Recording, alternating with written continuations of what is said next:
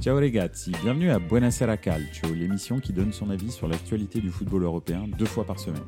Chaque lundi et chaque jeudi à 20h30, je passe 30 minutes avec vous en direct sur Twitch, mais aussi en podcast à écouter sur toutes les plateformes de streaming.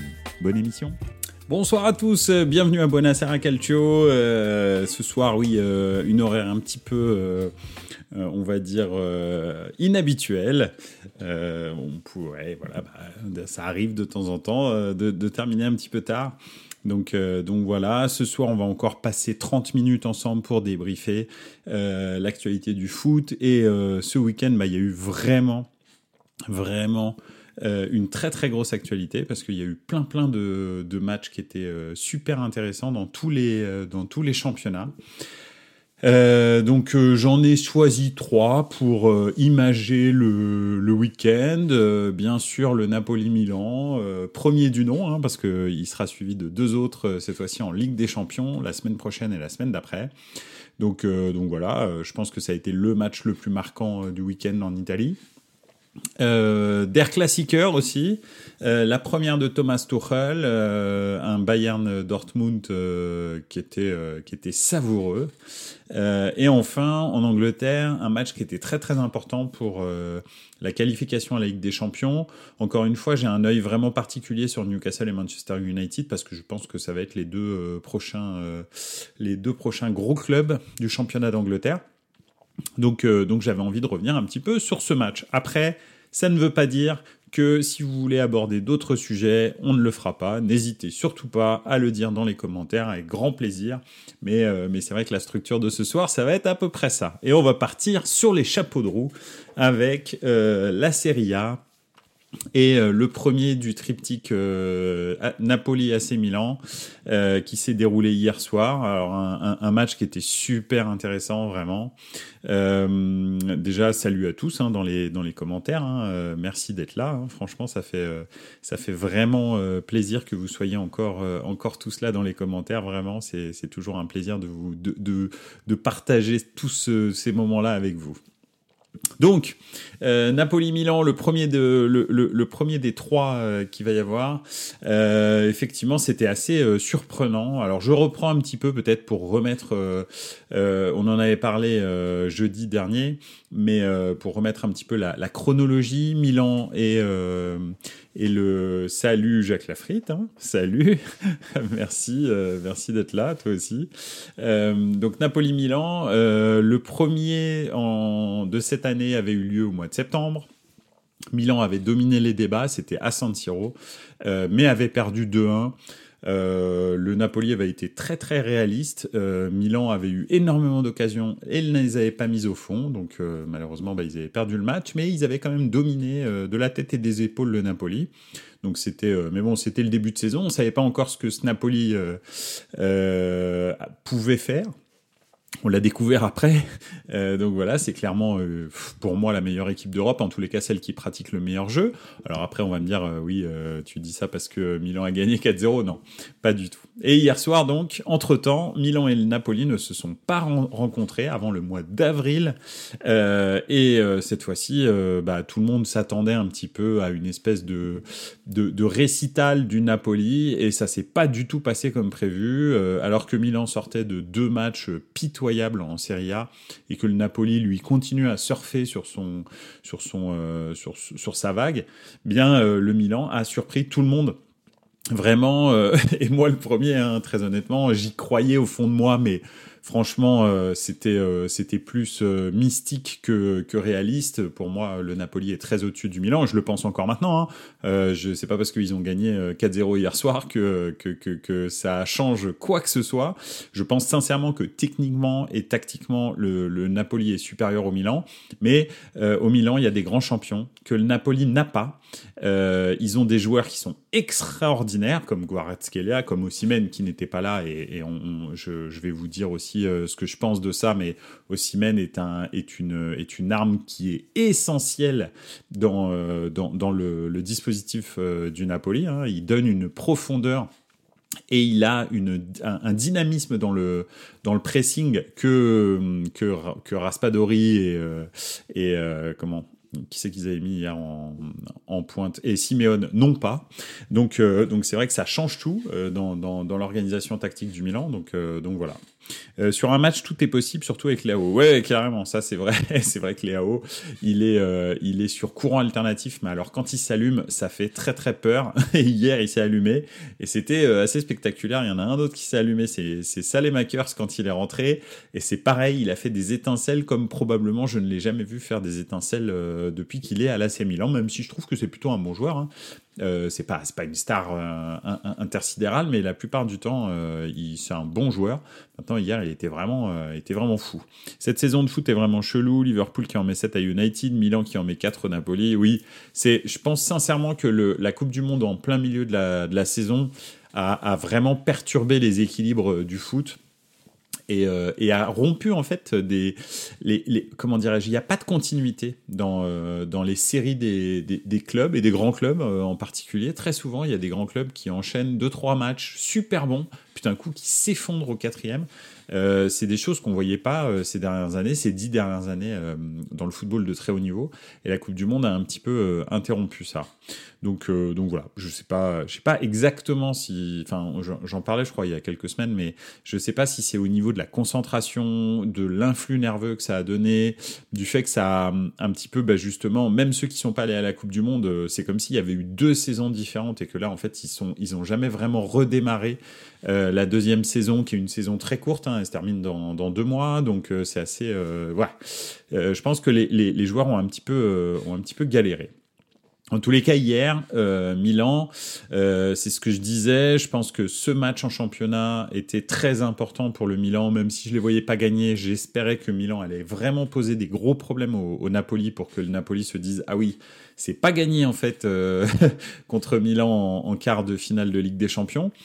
Mais finalement, si je, si je prends un petit peu de recul et que je me dis pour le projet du Milan, et c'est pas en tant que supporter là, c'est vraiment en tant que, on va dire, analyste euh, footballistique, euh, pour le projet du Milan, cette victoire en championnat est beaucoup plus importante que finalement la victoire en quart de finale de Ligue des Champions parce que le projet du Milan nécessite d'être présent euh, pour être, avoir de la réussite, hein, nécessite d'être présent euh, en Ligue des Champions chaque année de façon constante, ce qui n'a pas été le cas pendant très très longtemps euh, pour le Milan, euh, parce qu'ils ont besoin des fonds de la Ligue des Champions chaque année ou de la Super League si un jour la Super League euh, existe.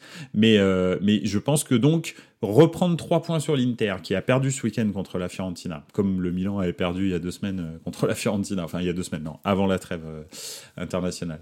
et, puis, et puis repasser à la troisième position derrière la Lazio et potentiellement derrière la Juve qui peut-être va récupérer ses, ses 15 points, on ne sait jamais. Euh, bah écoutez, c'est très très très important euh, pour le Milan, bien plus que passer en demi-finale de Ligue des Champions finalement. Euh, Forza qui dit en parlant du Milan AC avec ma famille, c'est le match des jeunes de la Primavera contre le club Créate que je vais voir en live le 21 avril, tellement hâte. Ah ouais, ben oui parce qu'il y a, c'est la demi-finale, c'est ça? Il me semble. Ouais. Avec ma famille, c'est le match des jeunes de la Primavera contre le club croate que je vais voir en live le 21 avril. Tellement hâte. Ouais, trop bien. Hein. Écoute, euh, je, je dis pas que je vais pas faire un petit détour par, euh, par, euh, par Nyon. Je crois que c'est à Nyon hein, que ça se passe. Donc voilà, va savoir. Euh, Crécor Ledroudieu, salut. Je pense qu'une victoire aussi large, c'est pas un bon plan pour Milan. Nap va les attendre en Ligue des Champions maintenant. Une courte victoire aurait été plus bénéfique. C'est possible, je suis, je suis d'accord avec toi. Mais je pense aussi que, honnêtement, euh, le match aller à Milan, à San Siro, je le disais jeudi, euh, je pense que l'accueil de Naples euh, à San Siro, les 80 000 personnes qui vont les déstabiliser vraiment, parce que personne dans cette équipe n'a joué de, de, de, match de ce niveau-là, euh, à Naples, hein, je parle. Hein. Euh, ça va, je pense que ça peut les déstabiliser. Si Milan réussit une belle prestation au match aller, je pense que ça peut casser à l'intérieur de leur tête des, euh, des, des, des, quelque chose quoi. Je pense que, je pense que en tous les cas, c'était bien mieux de gagner le match en championnat que de le perdre de toute façon pour euh, essayer de briser un peu la confiance de, de Naples. Euh, Milan hier a fait une prestation de très haut vol, mais ils sont capables de la refaire. C'est pas un truc que j'avais jamais vu de la de la part du Milan. c'est une prestation de très haut vol, comme il y en avait eu beaucoup la, saison dernière, contre la Juve par exemple, contre l'Inter, contre des équipes comme ça, contre l'Atalanta la, la saison dernière, où, où, vraiment il y avait eu du très très haut niveau. Euh, et donc c'est pas quelque chose euh, qui est euh, qui est qui est infaisable. Forza qui dit faut pas oublier les matchs internationaux qui ont beaucoup plus pénalisé le Napoli que le Milan. C'est vrai que les Milanais ont moins d'internationaux que, que, que, que, le Napoli. Après, il faut aussi savoir que ils ont moins d'internationaux, mais ils ont quand même A, mais ils ont quand même beaucoup d'internationaux espoirs. Euh, donc par exemple, Kaloulou s'est blessé, euh, il s'est blessé euh, lors de, la réunion de l'équipe de France Espoir. Donc ils ont quand même pas mal d'internationaux Milan. Mais une chose est sûre, c'est que tu, as quand même raison, ils en ont moins, et je pense que Pioli est revenu au 4-2-3-1 avec de nouveaux préceptes, et, je pense aussi qu'il y a pas mal de, joueurs qui ont pu un peu se refaire. Mais si tu prends probablement les deux meilleurs joueurs hier soir, c'est-à-dire euh, Tonali et Benasser, pour moi. Euh, même si Léao a été, euh, on va dire, comment dirais-je, dans la lumière parce qu'il a marqué un doublé, et que Brahim Diaz a aussi été dans la lumière parce qu'il a marqué un but et une passe décisive. Euh, honnêtement, pour moi, les deux meilleurs hier, c'est Benacer et Tonali. Ils font un match qui est incroyable et finalement, c'est ce qu'avait fait la Ladio. Si on reprend un petit peu la victoire 1-0 de la Ladio, c'était en fait étouffer le milieu du Napoli, c'est-à-dire euh, Anguissa, euh, Lobotka et Delinski, et couper complètement le lien entre Gvarazkelia et Osimhen et leur milieu. Alors, il se trouve que Osimhen n'était pas là, donc c'était encore plus simple, mais c'est ce qu'avait fait la Ladio c'est euh, c'est ce qu'ils ont fait avec Simeone et ensuite avec euh, Raspadori, c'est couper complètement euh, leur euh, leur lien. Alors à un moment Raspadori a eu une occasion, mais bon il y avait déjà 4-0 donc c'était pas c'était pas voilà c'était pas c'était pas exceptionnel. En tous les cas, Tonali et Benasser ont joué en sélection et c'est eux qui ont été les meilleurs, probablement avec un joueur dont je voulais parler avant qu'on passe à Der Klassiker parce que ce match était extraordinaire. Franchement je me suis vraiment régalé bien sûr parce que je suis un supporter du Milan, mais pas que. C'était un vrai beau match pour la Serie A. Honnêtement, si vous êtes euh, fan de football italien et que vous voyez ce match-là, vous vous dites bah voilà, le, mon championnat est très bien représenté. Je pense que c'est euh, ça transcende euh, le super le supportera. c'est tout comme je suis très content que Naples soit champion d'Italie parce que c'est une belle pub pour la Serie A. Je serais très content si Naples allait en finale de Ligue des Champions et je serais encore plus content, bien sûr, si c'était le Milan. Mais ce que je veux dire, c'est que c'est des belles équipes qui représentent bien la Serie A. Et c'est ça qui est le plus important. Euh, donc, euh, donc hier, c'était une super pub. Mais moi, je voulais faire un petit focus sur un joueur dont on parle pas beaucoup à Milan, mais qui très souvent, en fait, nous sort des prestations XXL dans les grands matchs, à des postes qui sont très souvent très diverses. Je ne sais pas si, si, si, vous voyez de qui je parle. Pour les gens qui suivent vraiment la Serie A, ils savent de qui je parle parce que très souvent, bah, ils en ont pâti, euh, comme Forza euh, peut-être. Mais, euh, mais c'est Krunic. Krunic, il est très souvent dénigré. Euh, mais c'est pas parce qu'il est dénigré qu'il fait pas un travail incroyable. Un coup, il est milieu défensif, un coup, il est milieu relayeur sur le côté, un coup, il le met milieu offensif. Mais à chaque fois, avec des rôles un petit peu hybrides où il doit avoir d'énormes tâches défensives et en même temps être le premier relais pour attaquer, etc. Pioli en fait tout et n'importe quoi. Alors c'est pas le meilleur joueur du monde, Kronic, vraiment.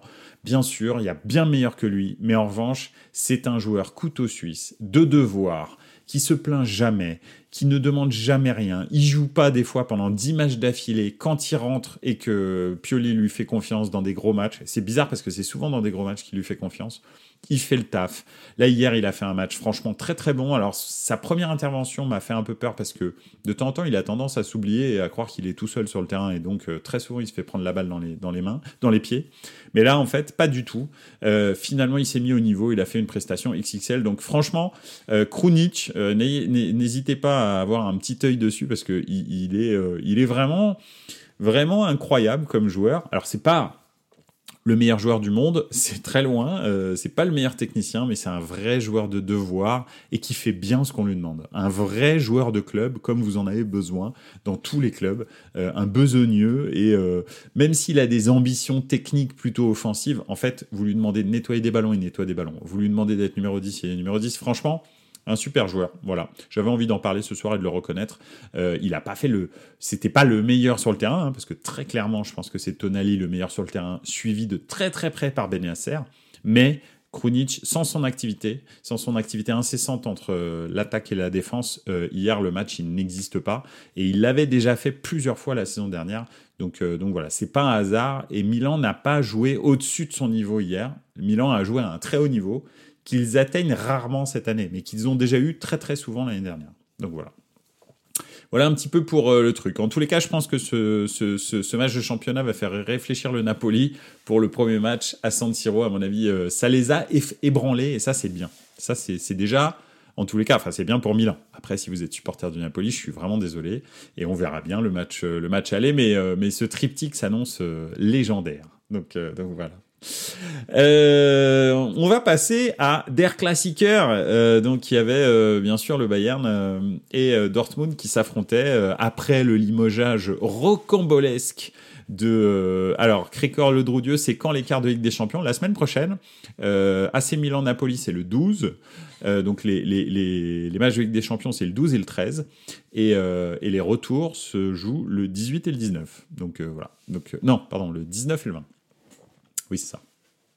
Ou alors c'est le 11 et le 12. Bref, c'est mardi, mercredi de la semaine prochaine, mardi, mercredi de la semaine suivante. Désolé, je me souviens plus, mais je crois qu'à ces Milan, c'est le 12. Euh, donc, euh, donc voilà. Oui, Der Klassiker. Donc hier, après le, licenciement rocambolesque de Julian, 11 euh, et 12. Voilà. Merci Forza Juve. 11 et 12, donc mardi, mercredi, et donc 18 et 19. Absolument. Euh, Julian Nagelsmann qui se fait euh, licencier de façon rocambolesque, Thomas Tuchel qui, euh, se fait embaucher juste avant la trêve internationale. Et le choc de Bundesliga, vu que le Bayern était un point derrière Dortmund, qui se profile juste à la sortie euh, de euh, la trêve internationale. Alors comment ça s'est passé? Bah, Ça s'est passé comme prévu, et comme d'habitude entre le Bayern et, Dortmund, euh, je pense très sincèrement qu'avec Nagelsmann ou sans Nagelsmann, franchement, le Bayern est très supérieur à Dortmund. Euh, le Bayern s'est rarement raté dans les, dans les gros matchs. Euh, ils avaient gagné à l'aller euh, contre Dortmund. Ils ont, ils ont battu toutes les grosses équipes qu'ils avaient à battre en Champions. Ils ont quasi réussi tous les, tous les gros matchs qu'ils ont eu en Bundesliga contre les 4-5 premiers. quasi. Ce qu'ils ont pas réussi, c'est avoir de la concentration dans certains matchs, perdre des points contre des petits, etc. Est-ce que Thomas Tuchel arrivera à apporter ça. Moi, je peux pas le juger personnellement. Je peux pas le juger sur ce match contre Dortmund parce que je peux pas dire que en, je sais pas, en quoi, en 7 jours de travail, encore 7 jours euh, sans avoir les internationaux et tout, euh, ce qui s'est passé représente son travail. Hein. On connaît Thomas Tuchel. Je, en tous les cas, il est quand même repassé à une défense à 4, euh, alors que euh, Julian Nagelsmann était sur une défense à 3. Ça a certainement donné une certaine stabilité au, Bayern. Après, c'est vrai que le but complètement gag de Upamecano, un but de 80 mètres, je pense que c'est cool déjà de pouvoir dire que tu as marqué un but de 80 mètres, mais, euh, mais, mais bon, euh, c'est clair que le, goal fait, euh, une passe enfin une intervention complètement folle. Et, euh, et Upamecano marque le but. Déjà ça fausse complètement le match. Et puis c'est en, en, tout début de match donc c'est compliqué derrière de, déjà que Dortmund a probablement un espèce de complexe de supériorité vis-à-vis du euh, du, Bayern. Donc probablement que déjà ce but les a complètement flingués. Ensuite le Bayern a déroulé, Thomas Müller se retrouvait à peu près euh, toujours euh, comme d'habitude hein, un petit peu. Thomas Müller il a il a un petit peu ce petit truc qu'a Inzaghi aussi, c'est-à-dire se trouver toujours au bon moment, au bon endroit. Les deux buts qu'il marque hier, euh, c'est deux buts un peu, euh, voilà quoi. C'est un vrai renard des surfaces, alors que c'est pas un, un pur neuf, on peut on peut pas dire ça. Il l'a été un peu plus quand il était jeune, mais là maintenant c'est plus trop ça. C'est plutôt un neuf et demi, des fois un 10, des fois un 8. Bon, c'est un peu, on sait pas trop. Euh, et, euh, et c'est vrai que là hier il marque deux buts un peu euh, voilà euh, surprenants. Mais ce qui s'est passé en revanche en fin de match quand euh, quand les remplaçants sont rentrés, bah, les deux buts marqués par Dortmund, c'est vrai que ça laisse encore augurer des errements de l'équipe du Bayern qui n'était pas habitué à ça ces, années passées. C'était un peu le mal qu'avait l'équipe de Nagelsmann aussi. C'est-à-dire que dès que Nagelsmann, euh, enfin dès que l'équipe avait l'impression de mener au score et que Nagelsmann faisait rentrer des, des, des, des, remplaçants, c'était euh, c'était tout de suite moins bien. Alors que les remplaçants sont de très très bonne qualité au Bayern. Si on les prend intrinsèquement, euh, individuellement, c'est de la super qualité. Donc donc voilà, je je sais pas.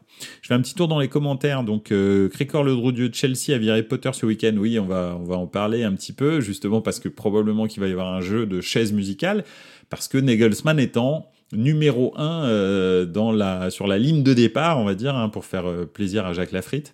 Euh, il est il est un, il est en numéro 1 en pole position sur sur la grille de départ pour devenir le l'entraîneur de, de Chelsea.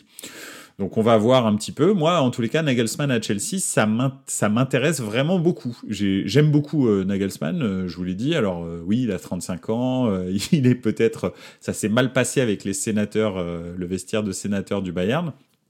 Maintenant, je pense qu'un club comme Chelsea, avec la qualité de l'effectif, s'il arrive à faire un petit peu le ménage euh, et le connaissant avec son caractère euh, complètement fou là, euh, probablement qu'il va, il va en foutre beaucoup au placard et qu'il arrive à, fédérer un groupe autour de lui. Et franchement, il peut faire des, des, malheurs avec Chelsea. Hein. Chelsea, c'est probablement pour moi le meilleur effectif d'Europe avec Manchester City, je pense.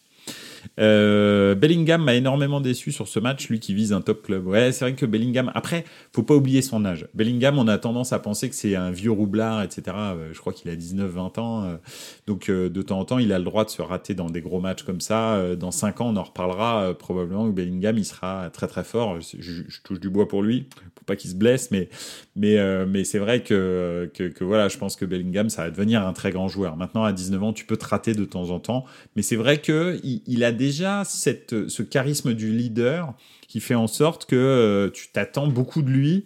Euh, mais c'est vrai qu'on a tendance à oublier que c'est un très jeune joueur. Maintenant, ça reste un bon joueur, mais hier, effectivement, inexistant en fait. Hein. C'est-à-dire, c'est simple. À un moment donné, je me suis dit ah mais il joue quand même. euh, donc voilà.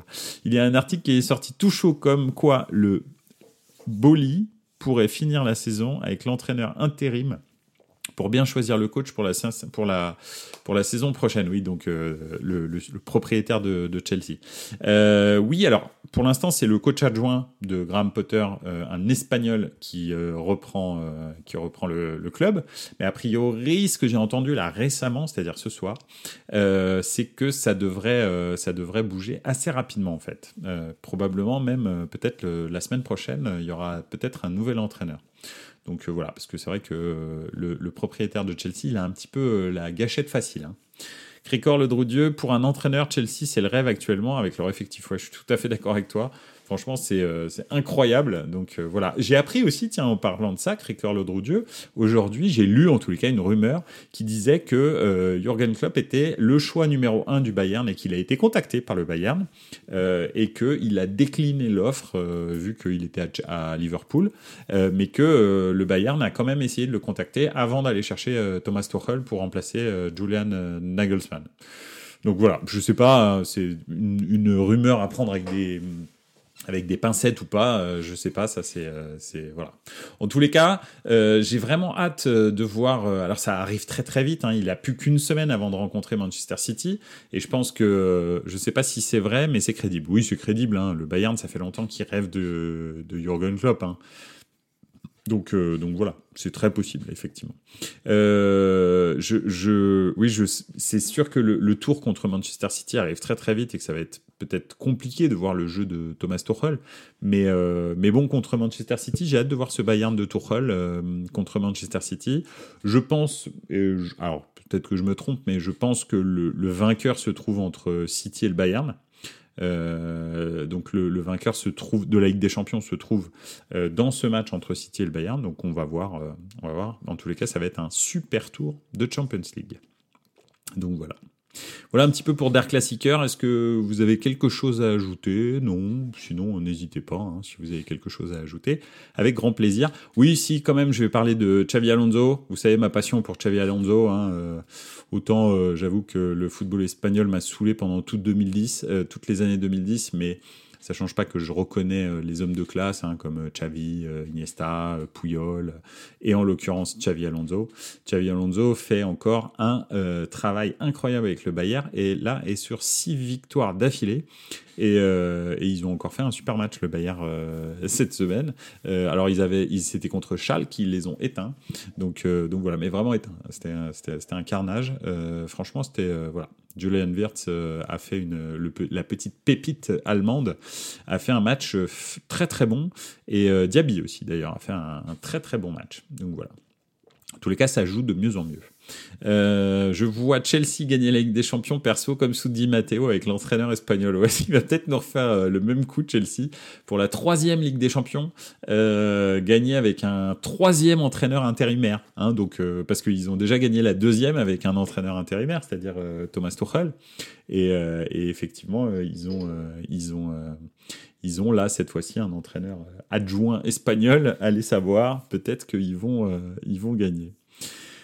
Très bien. Euh, Schalke Nulfir, je joue avec eux sur Football Manager. C'est compliqué de jouer avec eux, oui, tu m'étonnes. Euh, excepté leur, leur stade qui est, qui est fantastique. C'est clair que, que, le club et l'effectif, euh, c'est très compliqué de jouer avec eux. Enfin voilà, en tous les cas, une fin de saison en Bundesliga qui va être très très sympathique. Euh, bah écoutez, on va aborder euh, le dernier euh, le dernier point. Newcastle Manchester United. Newcastle Manchester United ce week-end. Pourquoi est-ce que j'aborde ces deux équipes? Parce que j'ai regardé particulièrement leur rendez-vous.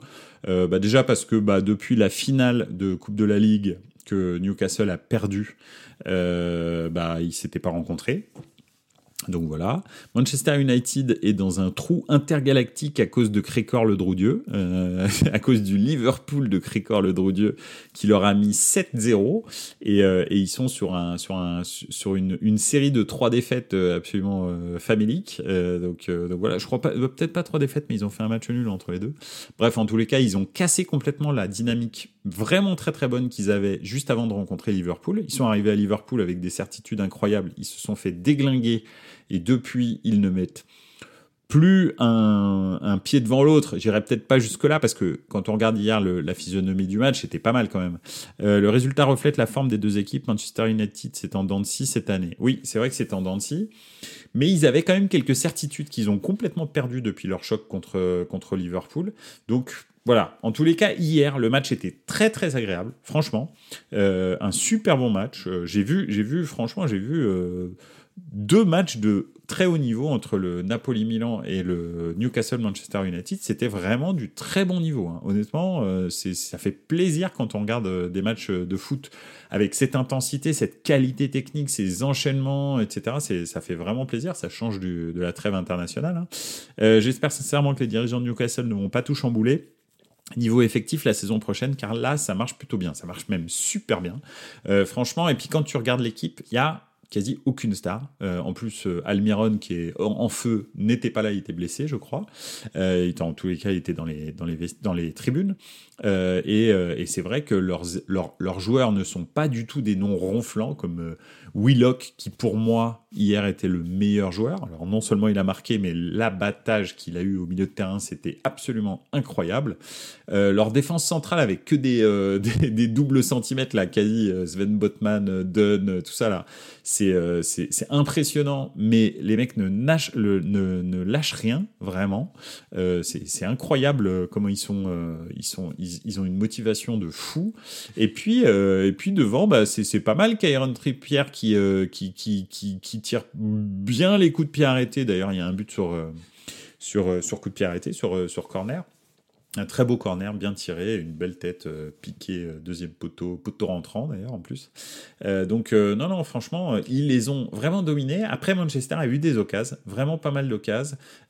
c'était, c'est pour ça que c'était un match vraiment de bonne, de bonne facture parce que Newcastle a eu beaucoup d'occasions, bien plus que les deux, des deux buts. Et, de l'autre côté, Manchester United a eu des, des, des, des situations, parce que c'est plus des situations que des vraies occasions tous les cas, ils ont eu des situations euh, vraiment, euh, vraiment intéressantes. Après, avec Gorst, euh, leur numéro 9, là, hollandais, c'est pas. Il a eu des occasions. Je pense que s'il était plus adroit ou plus en confiance, je sais pas hein, si c'est si si une question d'adresse ou de confiance. Il avait les occasions pour marquer des buts et à chaque fois, c'est il est mal positionné, il est un petit peu trop en avant, il est ceci, il est cela. Voilà, moi je suis pas encore, je suis pas encore convaincu par leur numéro 9. Euh, en tous les cas, c'est pas le numéro 9 titulaire de Manchester. Enfin, en tous les cas, s'ils veulent gagner la PL, un de ces quatre, c'est pas avec lui qu'ils vont le faire, probablement. Après, c'est sa première saison. Il a peut-être aussi besoin d'adaptation euh, à la première ligue et surtout à Manchester, un club aussi important que Manchester. Je pense qu'en termes de pression, quand tu rentres sur le terrain, euh, ça doit être quand même euh, assez impressionnant de jouer pour Manchester. Donc, donc voilà, c'est c'est clair que Manchester a encore des, des trous. En plus de ça, bah, il manquait le chef d'orchestre, c'est-à-dire Casemiro. Euh, McTominay, moi, je, je veux bien qu'on me dise qu'il est génial, tout ça, tout ça, mais franchement, euh, enfin, je sais pas, moi, je suis pas, je suis pas convaincu par McTominay. Je le trouve brouillon. Alors, en revanche, il donne tout ce qu'il a, il est, il est plein de bonne volonté, etc. Mais je le trouve pas efficace, quoi. Mais bon, bref. Après, je sais pas, c'est peut-être moi, euh, peut-être sa façon de jouer. Je suis peut-être perturbé par l'image qu'il renvoie. Mais il y a des gens qui le trouvent génial enfin des, des, des, des, des consultants sportifs hein, qui le trouvent génial. moi, euh, honnêtement, euh, je veux dire, il, a, il fait 0,25 d'un Casemiro, quoi, un truc dans le genre. Enfin, il est vraiment. Euh, bref.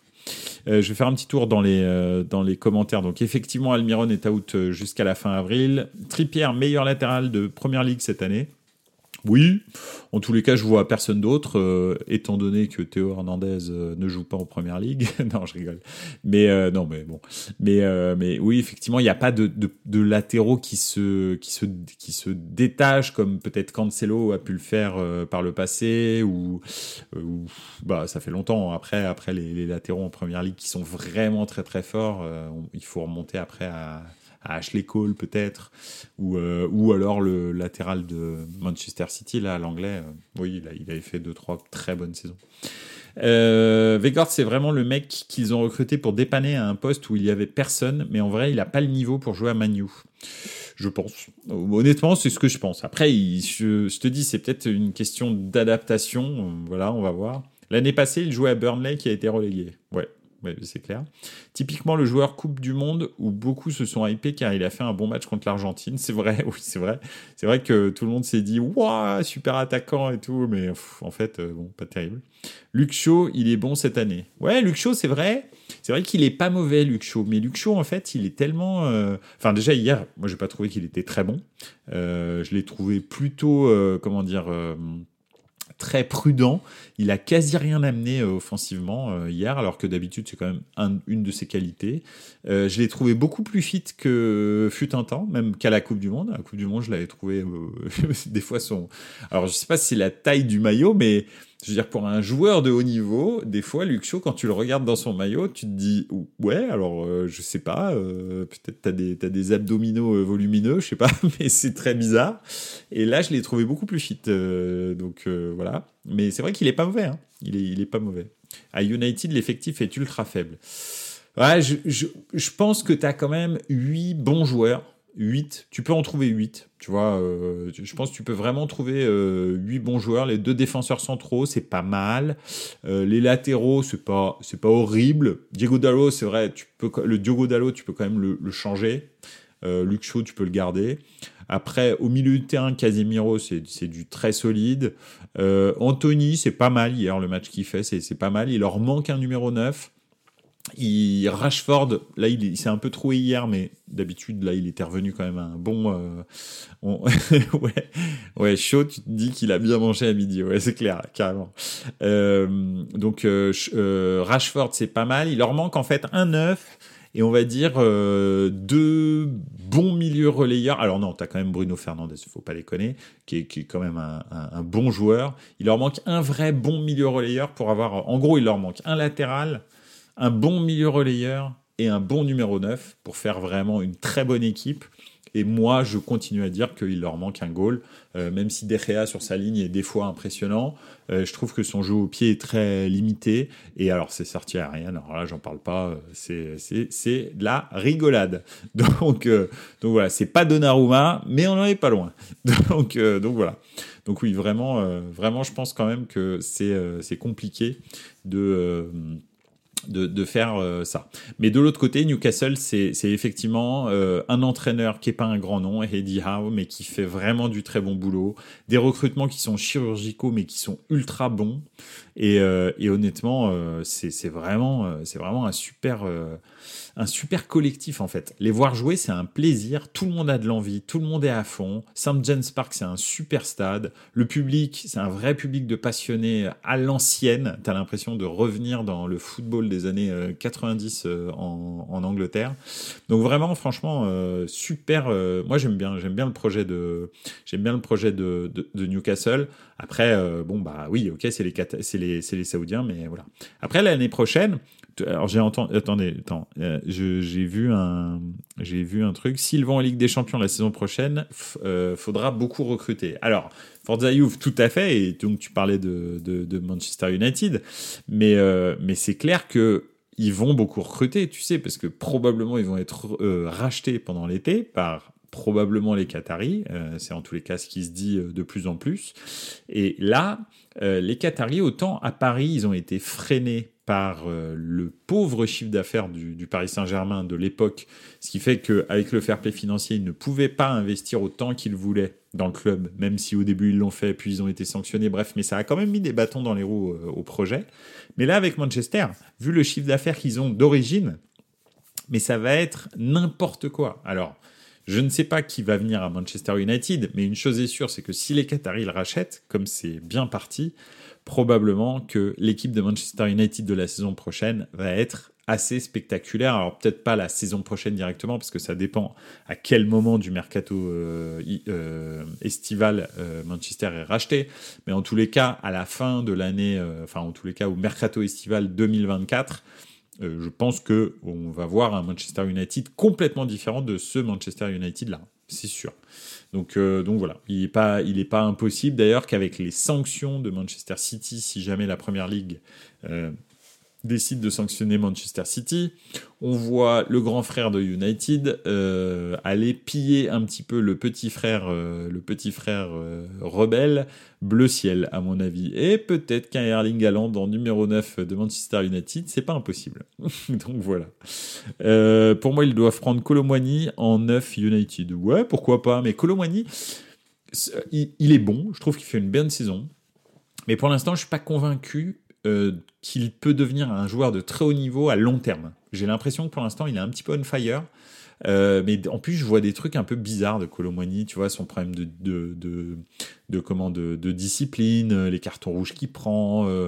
il est, enfin, il est pas fini, je trouve, comme joueur. Je suis pas sûr qu'il se finisse vraiment.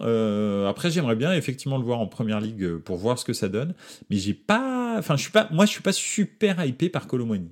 Voilà. Bon, peut-être parce qu'il a raté euh, ce fameux tête-à-tête euh, en prolongation. C'est possible que je lui envoie un peu au fond de moi. Euh, Crécor le Droudieu, statistiquement, c'est l'un des moins bons gardiens de la première ligue cette année de Derrea. Ouais, statistiquement et puis euh, au niveau visuellement aussi. Hein. Franchement, moi je sais pas, j'ai jamais trop aimé Derrea. Mais bon, bref ou même Mbappé. Alors ça, d'accord, United à Mbappé à United, ça je dis pas. Euh, probablement que ce serait un bon move, euh, vu que franchement retourner au Real ce serait bizarre, mais euh, à, United ce serait ce serait une très bonne une très bonne idée. Pour l'image du football, ça me ferait mal au cœur que les Qataris rachètent un club comme United. Eh ouais, mais bon, c'est comme ça. je suis d'accord. Euh, peut-être ce sera Ineos, euh, mais bon, euh, le, alors le projet d'Ineos est plus, on va dire, cadré parce que bah c'est pas un puissant fond Ineos, même s'il y a beaucoup d'argent. en revanche, c'est vrai que voilà quoi les Qataris, euh, bah, c'est eux qui dirigent le football en ce moment. Hein. c'est comme ça. Hein. Euh, c'est eux qui dirigent le CA. Euh, c'est eux qui ont organisé la Coupe du Monde. C'est eux qui ont signé les nouveaux accords entre la FIFA et, l'UEFA pour mieux dédommager les, les, clubs, etc., etc. Hein. C'est le centre du football en ce moment est déporté au Moyen-Orient et c'est comme ça. Euh, Mbappé, il a le même profil que Rashford, que lit sur son style de jeu, c'est plus intéressant. Ouais, oui, mais tu vois, Rashford en numéro 9, moi j'aime bien. Euh, tu vois, je pense que Mbappé euh, à gauche, Rashford dans l'axe, c'est vrai qu'ils ont quand même le même profil, je suis d'accord. Mais Rashford, moi je le trouve plus efficace quand il est en 9 que quand il est sur l'aile. Sur l'aile, je le trouve stérile, en fait. Donc voilà, bref. voilà, en tous les cas, franchement, je pense quand même que Newcastle et Manchester United, ça va être the next big thing en première ligue. C'est pour ça que je les regarde plus particulièrement, euh, parce que je pense que euh, Manchester United va bientôt être acheté et quoi qu'il arrive, il va y avoir un step up sur, euh, sur l'effectif. Newcastle, ils vont continuer gentiment à construire leur effectif et probablement que la victoire d'hier va les envoyer en Ligue des Champions. Newcastle, ça fait quand même 20 ans qu'ils n'ont pas participé à la Ligue des Champions. Et les moyens que la Ligue des Champions va leur amener va pouvoir faire en sorte aussi qu'ils vont. Enfin, c'est même pas les moyens, c'est le fait de jouer la Ligue des Champions va leur permettre d'attirer aussi un autre type de joueur. Parce que pour l'instant, c'était compliqué l'année dernière, ils jouaient la relégation. Et cette année, euh, bon, bah, ils n'avaient pas de Coupe d'Europe. Euh, donc, euh, donc pour l'instant, attirer les vrais grands joueurs, c'était complexe. Là, l'année prochaine, s'ils jouent la Ligue des Champions, entre les pétrodollars et, euh, et la Ligue des Champions, il y a quand même de très très bons moyens qu'il y ait beaucoup de monde qui vienne à, Manchester, à Newcastle, beaucoup plus qu'avant. Donc c'est aussi peut-être ça qui a freiné le, projet du club. Donc voilà. À gauche, un Leao à United serait bien. Alors, je t'explique. Léao, il va rester. non, je rigole. non, non, mais oui, oui, c'est clair que Léao euh, à United, ce serait, euh, ce serait, ce serait une bonne chose. Maintenant, euh, Léao, pour le pratiquer, hein, c'est un joueur un petit peu en dents de scie, on va dire. il est sur courant alternatif. Donc voilà, alors quand il est allumé, c'est fantastique, c'est un des meilleurs du monde, mais des fois il est, il est, quand même souvent éteint. donc donc c'est compliqué quoi. Il a eu une saison de fou la saison dernière. Cette année, c'est quand même beaucoup plus sur courant alternatif. Après, c'est un peu comme toute l'équipe du Milan. Donc, euh, voilà, c'est peut-être lié à ça. Enfin voilà. Bah écoutez, euh, en tous les cas, c'est ça a été un plaisir encore une fois de débriefer euh, ce week-end de foot. Hein, mais bon, il y a eu il y a eu beaucoup de d'autres choses. Hein. Il y a eu Lens qui est devenu deuxième du championnat de France. Il y a eu euh, le, le, club, euh, j'ose même pas l'appeler club de football parce que c'est plus un club de football, c'est un club de, marketing et de publicité qui a, encore perdu trois points euh, en championnat de France aussi, le, Paris Saint-Germain. Il y a eu en Espagne un triplé en 7 minutes de Karim Benzema, dont un but stratosphérique avec une feinte de frappe, une frappe dans la lucarne. Enfin bon, c'était magnifique. Il a mis un retourné, mais je trouve que son, son deuxième but est plus impressionnant que le retourné. Et puis, euh, et puis voilà, donc, euh, donc franchement, c'était un gros week-end de foot. Euh, la fin de saison s'annonce palpitante à tous les niveaux et j'ai vraiment hâte d'en parler. Et puis surtout, la, semaine prochaine, il y a la Champions League qui revient. Ça, ça va être du très haut niveau. Et puis l'Europa League aussi, hein, parce que là, l'Europa League, ça y est, ça commence à être des très bons matchs, de très, de très haut niveau. Là, à partir des quarts, c'est toujours, c'est toujours des super, des super bons matchs. Voilà. Mais écoutez, merci beaucoup, merci à vous, euh, Jacques Lafritte, euh, vraiment, merci. Merci à Forza à Cricor Le Droudieu, tout ça, à tous les gens qui sont dans les commentaires ou qui ont assisté à l'émission. Euh, vraiment, c'est un, régal de, faire ça avec vous. Donc voilà, je vous embrasse tous. N'hésitez pas à, mettre des petits, des petits pouces bleus sur YouTube si vous regardez sur YouTube, à regarder sur Twitch, à partager aussi. N'hésitez pas à vos amis autour de vous, le podcast, l'émission YouTube, etc etc. Et puis, euh, n'hésitez pas à me contacter aussi sur les, sur les, sur les réseaux sociaux avec grand plaisir. Je, je, je vous répondrai et puis on abordera les sujets que vous voulez dans l'émission. Voilà, merci beaucoup, salut et n'oubliez pas. Ciao les gars, ciao, ciao.